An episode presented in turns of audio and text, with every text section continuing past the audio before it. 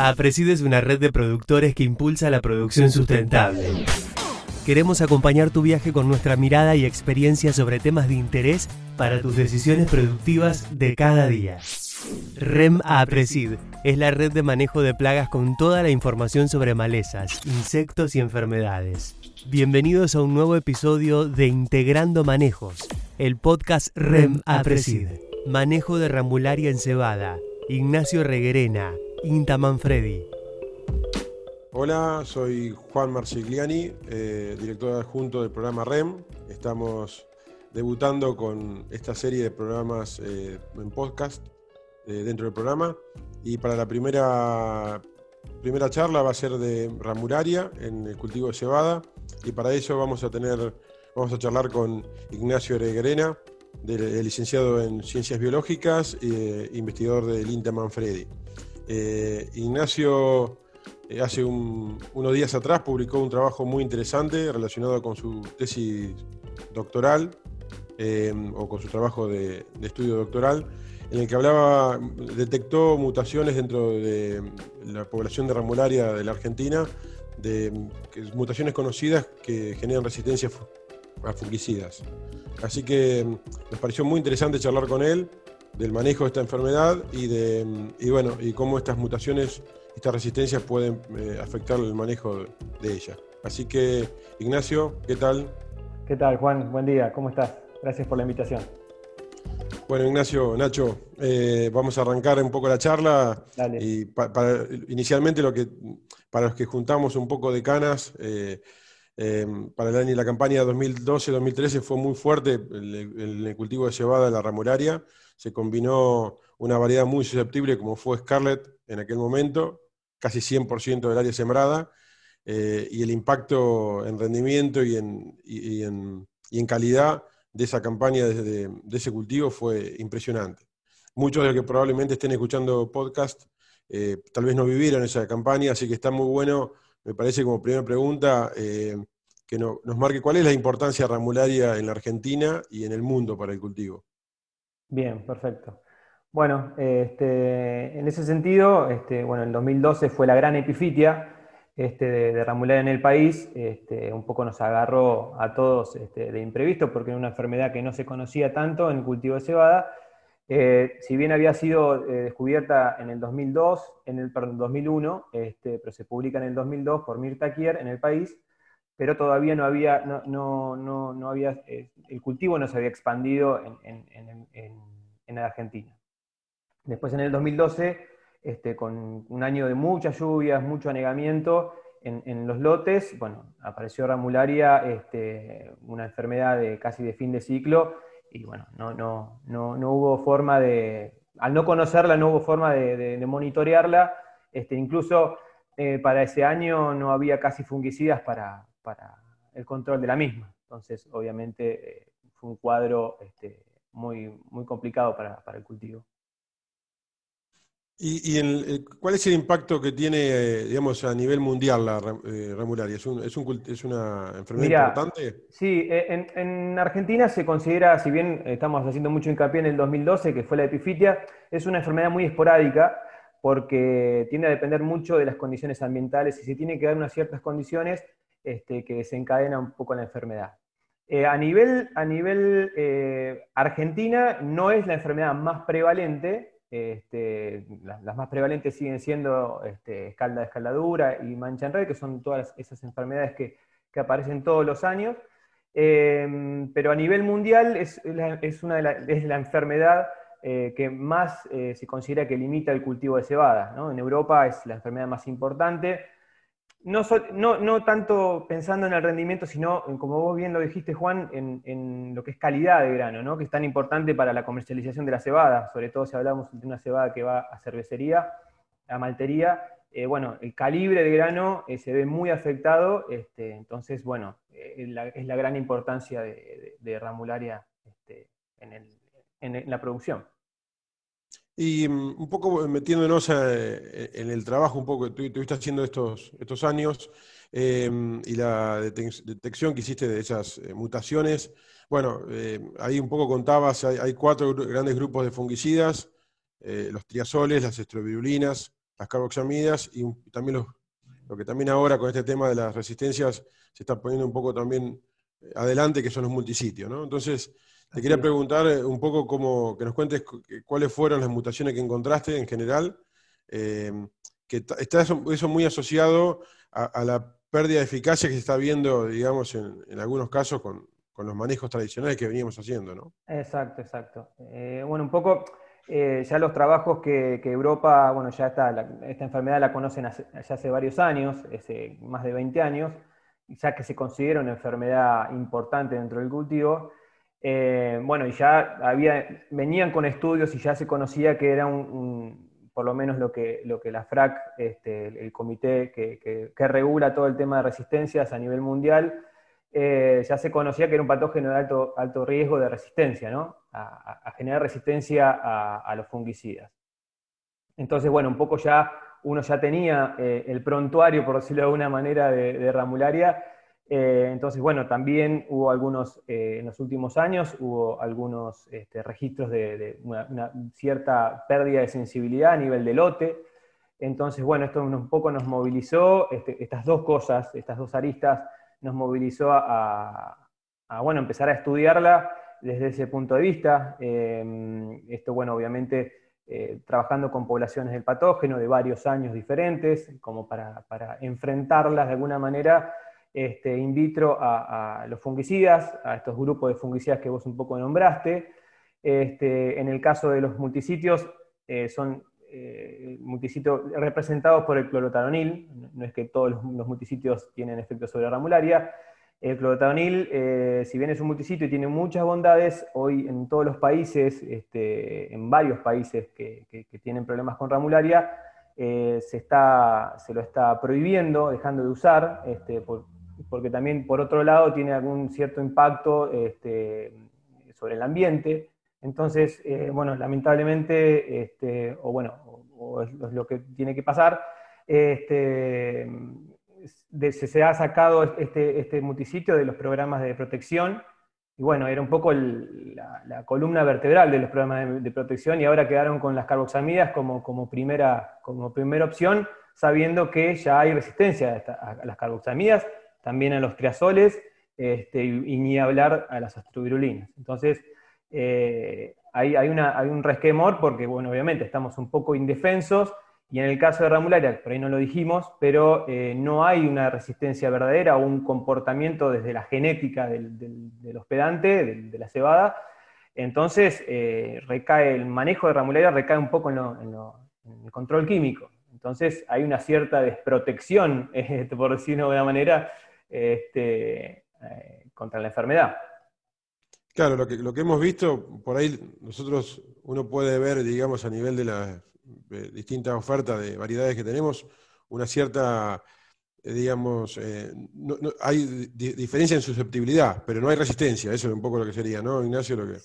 Eh, mirá, por lo menos lo que yo pude evaluar estos últimos años, hace cinco o seis años que, bueno, que trabajando con, la red de cebada cervecera y también con la gente de, mejoramiento del INTA Bordenave, Estuvimos evaluando muchísimas cebadas este, y la verdad que, la, bueno, de hecho el año pasado publicamos eh, junto con ellos este, el, nuevo perfil o la actualización del perfil de las, por lo menos de las cebadas comerciales y no hay una, hay una eh, respuesta este, a ningún comportamiento, no hemos observado ningún comportamiento de los materiales, por lo menos los comerciales, eh, a, ramularia. La verdad que no hay, son todas susceptibles y bueno, y eso también, como decíamos recién, nos, pone, nos pone en una, eh, en una desprotección o una, eh, este, en un lugar medio complicado y, volvemos, volvemos a lo mismo, dependemos de los, de los fungicidas para, manejar la enfermedad. Cuando, cuando nosotros, viste, en, en, el caso de, lo tenemos mucho más claro, en el tema de malezas, la resistencia, donde descubrimos algún biotipo resistente de alguna población resistente, eh, después vemos que, esa dispersión va a estar relacionado al tipo de biología que tiene cada, especie. En el caso un poco de, enfermedades, ¿cómo es esa dinámica? Digamos, si uno detecta algún porcentaje de población mutante en, una, en, en alguna, digamos, eh, justamente alguna población de, ramularia. ¿Cómo, ¿Cómo, evoluciona eso a nivel de país? ¿Cómo, es, ¿Cómo se puede predecir qué puede pasar, digamos? Mira, bueno, eh, en el caso de, lo que hay que diferenciar entre malezas y, bueno, hongos, bueno, obviamente son organismos totalmente diferentes. Eh, lo que tenemos que pensar que en el caso de, bueno, este, este, hongo que estamos hablando y la mayoría de los hongos que, atacan a cebada, este, bueno, tienen muchísimas más generaciones, este, porque son todos organismos policíclicos o, e, e, hemipolicíclicos, o bueno, eh, tienen mucho más generaciones que lo que podría dar una planta tiene una multiplicación mucho más grande, tienen una dispersión tal vez más grande, porque son, recordemos que en el caso, por ejemplo, de Ramularia, tiene las esporas más pequeñas de todos los patógenos, incluso que más chico que una roya. Eh, son, son eh, esporas muy volátiles que, son fácilmente llevadas por el viento, entonces eso, todas estas cuestiones suman, obviamente, y además, dependiendo de la genética y de la plasticidad genética que tenga, que tenga el patógeno, en, este caso ramularia, eh, eso es un combo que hace que un, organismo sea considerado de mayor riesgo o menor riesgo. Entonces, si los comparamos con, las malezas, bueno, los hongos, al tener esa, cantidad de, multiplicación y reproducción, tienden a generar estas, o tener eh, eh, un poco más eh, predisposición a generar este tipo de mutaciones. Este, por, todas estas cuestiones que estamos hablando, por la recombinación que se puede llegar a dar. Este, entonces, se, da, se desarrolla o se, si se da un poco más rápido que lo que puede darse en malezas, ¿no? por, esta, por más generaciones por campaña, este, la plasticidad de, los hongos este, en, las cuestiones genéticas es mucho más grande. Entonces, bueno, si comparamos este, con las malezas, bueno, los hongos se da bastante más rápido. Eh, y un poco también metiéndonos en, tu trabajo, vos detectaste mutaciones tanto a triazoles como a estrobirulinas, algo a carboxamida. Contanos un poco cómo, en qué proporción poco fue la detección de, esa, de esas mutaciones. Eh, bueno, si vamos por grupos de, fungicidas, para, separar un poco las aguas, eh, en, el caso de las estrobirulinas, que fue la primera molécula que se utilizó eh, frente a ramularia a nivel mundial, en, el, en este caso la soxistroebina, bueno, detectamos un 100% de la población mutante. Directamente tenían la, la mutación G143A, que es la que da en, el, gen del citocromo, que es el objetivo de, las, eh, el 100% tenía la mutación, o sea que toda la población es este, directamente resistente, este, no, es insensible a, las, perdón. En el caso de los triazoles y de las carboxamidas es un poco más complejo em, de cómo se da la resistencia porque tiene que haber, es una combinación de mutaciones y lo que vimos en el caso de la Argentina, tanto para triazoles como para, para carboxamidas, en el caso de las pruebas de sensibilidad in vitro, que hubo una reducción entre años de la sensibilidad, que las poblaciones eh, están bajando la, sensibilidad a los fungicidas, a los triazoles y a los, a los carboxamidas. Eh, no hay una resistencia per se, pero claramente se ve eh, una aclimatación o una adaptación de las poblaciones de, mm, de, ramularia a los fungicidas. ¿Por qué? Porque tienen varias mutaciones que pueden llegar a conducir a este, una verdadera resistencia. Entonces, eh, es a tener en cuenta, porque estamos hablando de un patógeno, como ya dijimos, de alto riesgo, eh, y claramente se está observando que, eh, la sensibilidad está bajando. ¿no? Ya, de hecho, ya hay varios reportes también a nivel de campo. Este, entonces, eh, es a, tener un poco en cuenta también el prontuario, como decíamos recién, este, de Ramularia eh, no augura el mejor, el mejor este, escenario, entonces es hora de, bueno, de, empezar a, aplicar algunas, algunas estrategias que, tienen que ver con lo químico, lamentablemente.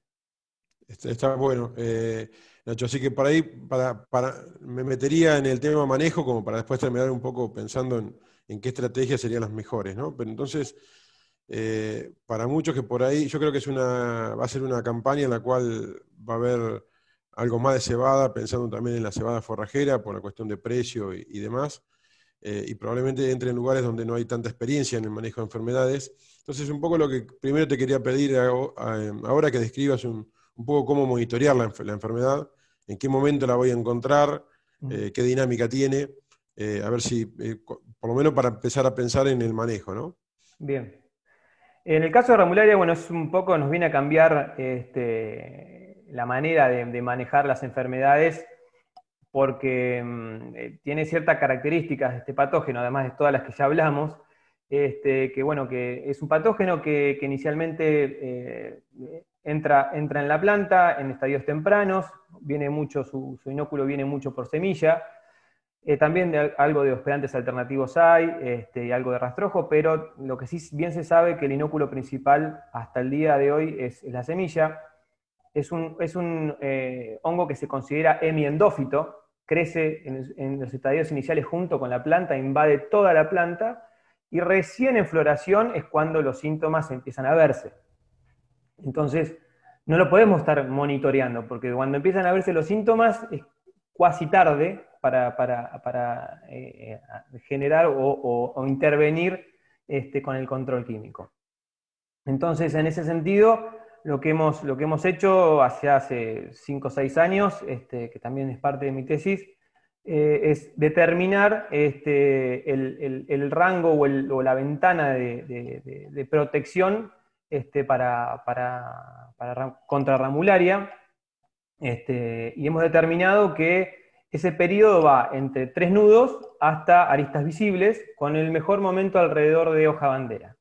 Este, esto fue muy, muy consistente entre más de 10 ensayos, este, siempre utilizando eh, las, mezclas con carboxamidas, este, incluso también algo de tracionentionas, este, dieron los mejores resultados aplicando en ese momento. Obviamente siempre con condiciones predisponentes, que son eh, lluvias muy, muy concentradas durante lo que es este, fin de macollaje y elongación de tallo, cuando se acumulan las, lluvias ahí, este, sobre todo, ni hablar en lotes anegados, pero cuando hay mucha concentración de lluvias, esto tiende a desencadenar, no voy a entrar en tanto en detalles bioquímicos, pero eh, a desencadenar que el patógeno este, empiece a generar este, toxinas y responda, responda a, estas condiciones y genere más, más enfermedad.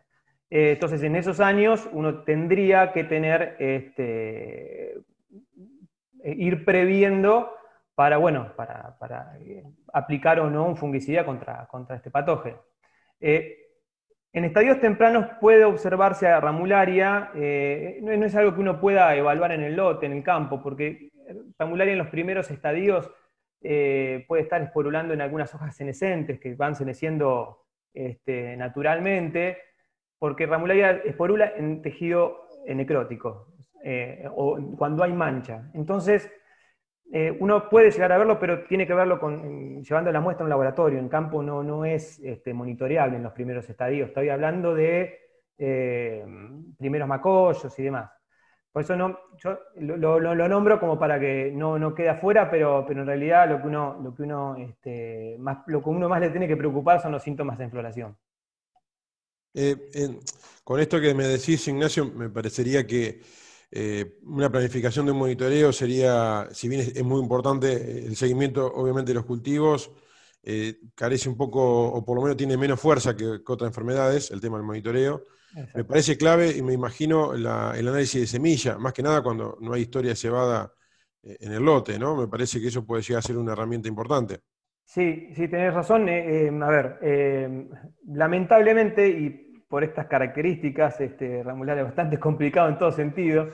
bueno, una cosa es el, diagnóstico en planta. Imagínate, en semilla pasa un poco lo mismo. si bien hay técnicas que con las que las podemos detectar, no, eh, no se ve en un simple blotter test, que, generalmente se utiliza, que, bueno, que me parece una herramienta bárbara, este, analizar, y, quiero hacer hincapié, aprovecho que vos lo nombraste, Juan, eh, de, analizar la semilla y ver, no solamente ver la ramularia, sino todos los patógenos, este, de hacer el análisis este, pre-campaña, eso es muy importante, sobre todo pensando si vamos, tenemos que usar o no un cura semilla. Eh, pero en el caso de ramularia, lamentablemente no sale en un blotter test, eh, solo este, podemos detectarlo con un análisis molecular, este, porque no, crece. Este, entonces, eh, ahí estamos un poco limitados. en este, el año pasado, año pandémico, yo me iba a hacer la, la puesta a punto de la, de la PCR cuantitativa para, para determinar ramularia en semilla, pero bueno, me iba a ir a, línea eh, de Uruguay, a la estanzuela, que bueno, eh, mi codirectora es desde por allá, así que eh, iba a entrenarme un poco en eso, pero bueno, lamentablemente no, no pudimos este, hacerlo, pero, pero sí estamos trabajando para, para un poco abordar eso, porque me parece muy importante, no solo saber si hay o no, sino cuánto. ¿eh? que tiene que ver un poco con, la, con el riesgo o no de tener la enfermedad. Está bueno. O sea que en definitiva, como para terminar redondeando esto, tenemos pocas herramientas para saber si lo tenemos en semilla, por eso habría que manejar más una estrategia preventiva. Eh, después eh, deberíamos tener una, una, idea de la variedad que estamos sembrando, qué nivel de susceptibilidad tiene a la enfermedad en función de lo que vienen publicando ustedes, y a partir de ahí tomar una decisión de aplicación en ese periodo que coincide con el periodo crítico del cultivo también. O sea que de alguna manera vamos a estar pensando también para otras enfermedades de foliares, como puede ser mancha en red, eh, también tomando decisiones en ese momento.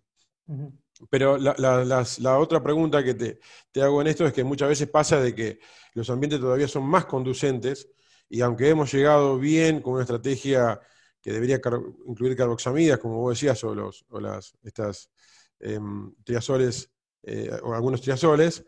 Eh, ¿Cuándo o cómo deberíamos pensar en una segunda aplicación? Ahí, ahí empieza el monitor. ¿Conviene monitorear? ¿Conviene enviar muestra al laboratorio? ¿Cómo sería una estrategia correcta? Eh, en realidad, bueno, como ya te dije al principio, la Ramularia nos, viene a cambiar un poco la, manera de, manejar, hablando de, el manejo integral de manchas, ¿no? Eh, sabemos que escaldadura, eh, mancha en red aparecen en estadios tempranos, incluso antes de macollaje, eh, en muchos casos, sobre todo en lotes que van cebado sobre cebado, cebado sobre trigo, bueno, aparecen muy temprano y son los que primero se llevan la aplicación. En, años conducentes, por ejemplo, el año pasado no pasó tan, tan así, pero, pero bueno. Entonces, también hablando, y esto hay que decirlo, que eh, el área de cebada estaba ocupada eh, más del 50% por una sola variedad. Eso un poco este, nos limita en la parte este, también de lo que podamos pedirle a la variedad, ¿no? Este, en, cuestiones de comportamiento. Eh, entonces, bueno, sabemos que las primeras que se llevan en la aplicación son, son esas. si están en, esos son monitoreables, ya sabemos cuáles son los, los umbrales tan más que sabido. Entonces, ramulares, la ramulares es que vendría a ser casi la segunda aplicación que se hace en el cultivo. Por eso, por eso este, tomamos, ponemos como límite las aristas visibles, que es donde uno sigue teniendo respuesta. Este, entonces es bastante, esa estrategia es bastante combinable con el manejo integral de manchas. si uno puede monitorear las otras y ve si tiene que aplicar o no, este, y si el daño es conducente para ramularia, eh, ir sobre, aplicar sobre, protegerse de ramularia, por decirlo de alguna manera. Para, obviamente, cuando ya tenemos aristas visibles, eh, hacia adelante la probabilidad de tener respuesta al fungicida baja, baja mucho, ¿no, Ignacio? Considerablemente, muy considerablemente, sí, sí, sí. Eh, no tengo números en la cabeza en, el sentido, eh, hablando de económicos, este, pero realmente la respuesta en, lo que es este, calidad, este, rendimiento y demás, ya digo, rendimiento lo pongo en segundo plano, porque Ramularia no afecta tanto el rendimiento por el momento que, aparece. la floración ya casi está, el periodo crítico está, está pasando. Eh, pero, pero bueno, eh, hay que tener en cuenta eh, que, realmente aplicar ya en, en, espigazón un poco más, ya no casi, por más que uno vea el cultivo muy manchado, no te va a devolver lo que vos estás este, invirtiendo. No, inclusive yo por, experiencias también veo que inclusive la cebada, parte del llenado del grano lo hace con la vaina, lo cual cuando las enfermedades también van a la vaina, digamos, en definitiva, y cuando se pasa un poco lo, que pierde es calidad quebrado, o sea, en definitiva pierde mucha calidad el, cultivo, lo cual la aplicación temprana me parece que más temprana que inclusive que en trigo, como, como pasa en la cebada, eh, es, clave. Ahí es, me parece, ¿no? Sí, sí, sabemos que, por ahí en el trigo no tanto, pero en macollaje es importante también cuidarlo en, cebada. Entonces, esto, bueno, eh, hay que considerar todas estas aristas como para, hacer el... Bueno, la, limitante más importante casi de, la cebada es, son las enfermedades, las manchas, este, y me parece que ahí cerquita está el tema de nutrición, que también es importante para considerarlo en el manejo de manchas. Nacho, eh, te voy a hacer una última pregunta como para ir cerrando. Eh, y mm, en este caso eh, te quería preguntar sobre tu opinión sobre el manejo integrado de plagas bueno, en los sistemas productivos argentinos, ¿no? Bien, perfecto. Bueno, yo creo que el manejo integrado de plagas es como un poco el norte al que deberíamos apuntar. Este, a mi entender, es, como el futuro de la agricultura. Obviamente, si queremos alimentos de buena calidad, saludables, rentables, este, y obviamente respetando un poco el, recurso, que es el suelo, y, en un sentido más amplio el, ambiente. ¿no? Me parece que, que es un poco va por ahí. Eh, también soy consciente que hoy en día este, falta algo de investigación base, que, nos dé más información, pero creo que el gran cuello de botella me parece más que eso va a ser la implementación, o sea, de, convencer un poco este, con información robusta, no, no es convencer este, de manera coloquial, sino con información realmente robusta que, realmente eh, nos ayude a, eso, a, que, que, la implementación sea, se pueda lograr es un poco también cambiar la visión, ¿no? Un poco cambiar la visión de, que es una visión a, más a, largo plazo, porque por ahí los, resultados este, se ven más a largo plazo. Pero me parece que no es imposible. Lo que sí me parece que tiene que ser una. tiene que haber un acuerdo entre todos los estamentos o, eslabones de la, cadena productiva, eh, desde el Estado, la producción, la industria, este, y obviamente, por supuesto, la población para, encarar este, eh, la, agricultura de esa manera. Bueno, Nacho, eh, muchas gracias. Creo que, estuvo buena la charla, espero que, a los oyentes les guste. Y bueno, yo creo que vamos a volver a hablar. Imagino que te vamos a estar invitando para alguna otra, alguna otra charla, así que muchas gracias. Excelente, Juan. Muchísimas gracias. Las siguientes empresas sponsors son parte de la REM. Bayer, Corteva AgriScience, FMC, Summit Agro, Sumitomo Chemical, Singenta, UPL, Rizobacter, PLA. Los esperamos en el próximo episodio de Podcast REM, Integrando Manejos.